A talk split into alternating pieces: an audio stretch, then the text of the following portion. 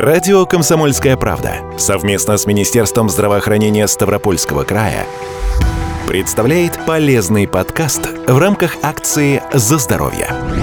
Метод насыщения пациента кислородом под высоким давлением в лечебных целях называется гипербарической оксигенацией и имеет давнюю историю применения. Как средство лечения болезней легких и желудка высокое давление в Англии применяли уже во второй половине 17 века. Конечно, о насыщении крови пациента кислородом речи еще не шло, но первая деревянная барокамера фактически положила начало гипербаротерапии, хотя в 20 и 21 веках технологии сильно изменились. В любой ситуации инъекций как при лечении, так и для профилактики, в целях профилактики. Гипербарическая оксигенация и баротерапия или в дальнейшем по тексту, чтобы не так было длинно и помпезно, ГБО – это метод насыщения организма воздушно-газовой смесью, чаще всего стопроцентным кислородом, под повышенным давлением, то есть давление изначально выше атмосферного с любой целью. Но метод именно заключается, застревание на применении чистого кислорода именно под повышенным давлением. При повышении внешнего давления в условиях компрессионной барокамеры из крови вытесняются растворенные в ней газы, в том числе токсичные для организма. Спектр заболеваний, при которых показано применение метода ГБО, достаточно широк. Это и сердечно-сосудистые патологии, заболевания печени и желудочно-кишечного тракта, отравления, патологии нервной системы и органов зрения. Еще сюда входят эндокринные заболевания, челюстно-лицевые, гинекологические и даже лучевые поражения. Всем этим занимаются специалисты по гипербарической оксигенации. О том, насколько прогрессивен этот метод, свидетельствует и следующий эксперимент. 1950 год голландский хирург доктор Бойрема произвел беспрецедентный эксперимент. Он э, заменил кровь испытываемых поросят на физраствор, они находились в барокамере, то есть стопроцентный кислород под повышенным давлением. Определенное время поросята, конечно, стали практически бескровными, то есть из розовых превратились в белые, но были активные, были жизнедеятельные, движения, дыхание и так далее и тому подобное. То есть получается, что без крови он доказал, что при повышенном давлении кислорода может жизнь существовать. Ну и далее потихоньку, полегоньку была куча исследований на эту тему, и в итоге исследователи попытались доказать, что при многих патологиях, там, где есть гипоксия, то есть недостаточное кислородоснабжение, поступающей кровью, по разным причинам, будь то транспорт, э, будь то э, нарушения, воспалительные нарушения, либо острая кровопотеря, применима вот именно гипербария, то есть давление и стопроцентный кислород. В свете пандемии коронавируса гипербарическая оксигенация может помочь пациентам и с тяжелым поражением легких при пневмонии. Кроме того, людям, переболевшим ковидом, показана реабилитация, в которую может входить и ГБО-терапия. Понятно, что людей после ковида выписывают с остаточными проявлениями пневмонии. Любая пневмония, пусть она ковидная, не ковидная, неважно какого возбудителя, это, ну, сказать проще, на определенный момент выключение из э, акта дыхания и кровоснабжения, и кислородоснабжения определенной части легкого. То есть возникает, опять же, вот та же грубейшая пневмония. Что делает организм?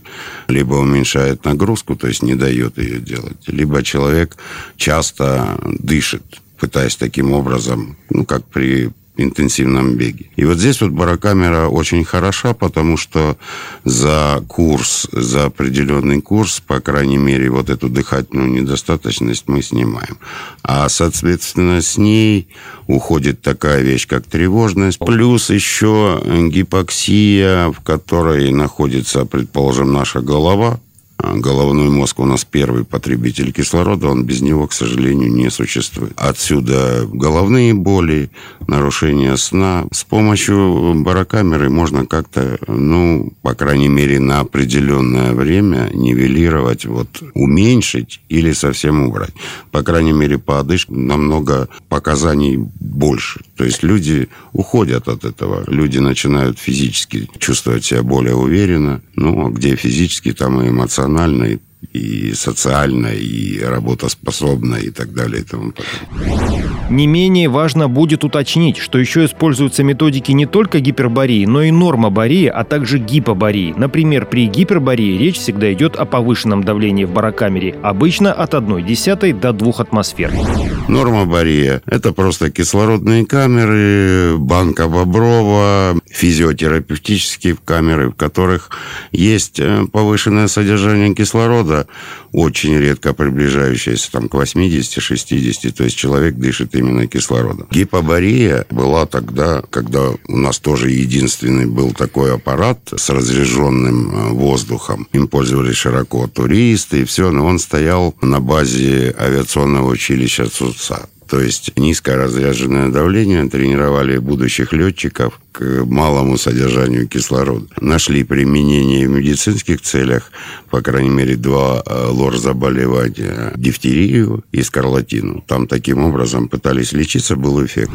То есть при понижении внешнего давления, гипобария, разница между ним и внутренним давлением в организме вызывает прилив крови к поверхностным тканям и коже, их гиперемию и, как следствие, стимуляцию обменных процессов. Что еще можно отнести к плюсам ГБО-терапии, так это малое количество противопоказаний. Чаще всего в их числе врачи называют боязнь замкнутых пространств, клаустрофобию, когда человека никак не уложить в барокамеру. Но даже в этом случае пациенту просто дают успокоительное и проводят назначенную процедуру. В некоторых случаях ГБО-терапия прописывается и беременным женщинам, и не только в качестве профилактики.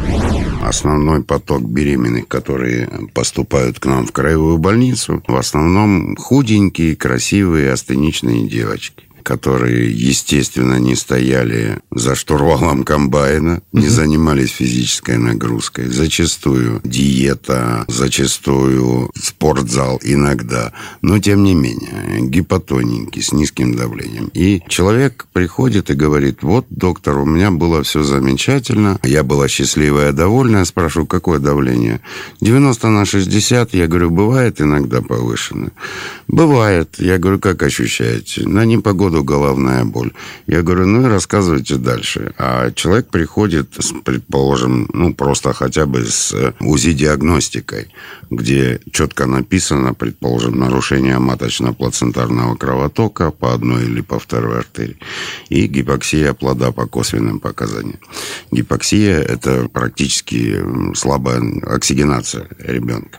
Или такой диагноз, который страшит всех девочек беременных, например, тенденция к рождению низковесного плода или гипоксия плода, что опять же к этому же ведет. Я у нее спрашиваю, и как все это дело происходит? Происходит банально. Ты пока была не беременной, вышла замуж, не вышла замуж, неважно. Все изумительно, ну, подумаешь, там на нагрузку голова кружилась. Я говорю, а с беременностью? А с беременностью все это начинает усугубляться. Здесь вот, э, чтобы понять, для чего барокамера лучше примера, чем с беременными, наверное, не найти. Потому что есть работы э, многоплодная беременность и даже в нормально протекающей один ребенок норма, по весу, по размеру, второй обязательно будет немножечко отставать. То есть по-русски организм взрослого человека, в данном случае будущей мамы, он пытается распределить кровь с кислородом, который в ней э, взвешен и растворен, себе ребенку, плаценте, второму ребенку, если это двойня. В таких случаях насыщение материнского организма кислородом под повышенным давлением улучшает самочувствие не только будущей мамы, но и ребенка. ГБО-терапия в таких случаях предпочтительнее приема в период беременности сосудорасширяющих или кроверазжижающих препаратов. Правда, улучшение кровотока существенного поступления кислорода в кровь не дает. И в этом случае барокамера для беременных показана почти в 100% случаев. Разумеется, даже в таких случаях все равно необходимо полноценное обследование пациента. Гипербарическая оксигенация не может и не должна назначаться просто так. К тому или иному медицинскому назначению всегда должно быть медицинское показание на основе точного диагноза, а от этого зависит, сколько будет длиться и сам курс ГБО-терапии, и продолжительность каждого сеанса. Регенерация, репарация Я расшифрую это все. И секвестрация. Вот это вот три основные темы. Регенерация – это заживление, восстановление ткани. Репарация – восстановление костной ткани. Секвестрация в случае гнойной раны, ну, по-русски, отторжение нежизнеспособной ткани, то есть вымывание. В зависимости от того, какую цель ставят, мы добавляем избыточное давление. То есть, вот, предположим, для регенерации хватит пол атмосферы, для очищения э, нужно 0,7 единица избыточной атмосферы. Если касаемо дальше по режимам, ну, предположим, для угарного газа нужно полторы атмосферы, полторы-две. Для кессонной болезни, э, ну, это не наш профиль, потому что у нас водолазов нет, практически до трех атмосфер и длительным-длительным временем. У нас стандартный, ну, терапевтический стандартный сеанс длится 40 минут чистого времени, и в зависимости от давления еще добавляется на создание и разрежение, на компрессию и декомпрессию. Где-то в среднем получается 45-60 минут. Это терапевтически. Если высокие, предположим, анаэробная инфекция, это 90 минут. Если угарный газ, это экстренная ситуация до двух часов. Однократно с перерывом через час мы можем повторить те же два часа. Здесь критерием эффективности является, ну, скажем так, человек приходит в сознание. Завершение остается пожелать. Следите за своим здоровьем и здоровьем своих близких. А подробную информацию о ГБО-терапии можно получить по бесплатному телефону консультативно-диагностической поликлиники Ставропольской краевой клинической больницы 8 800 700 ровно 74 19. Звонок бесплатный.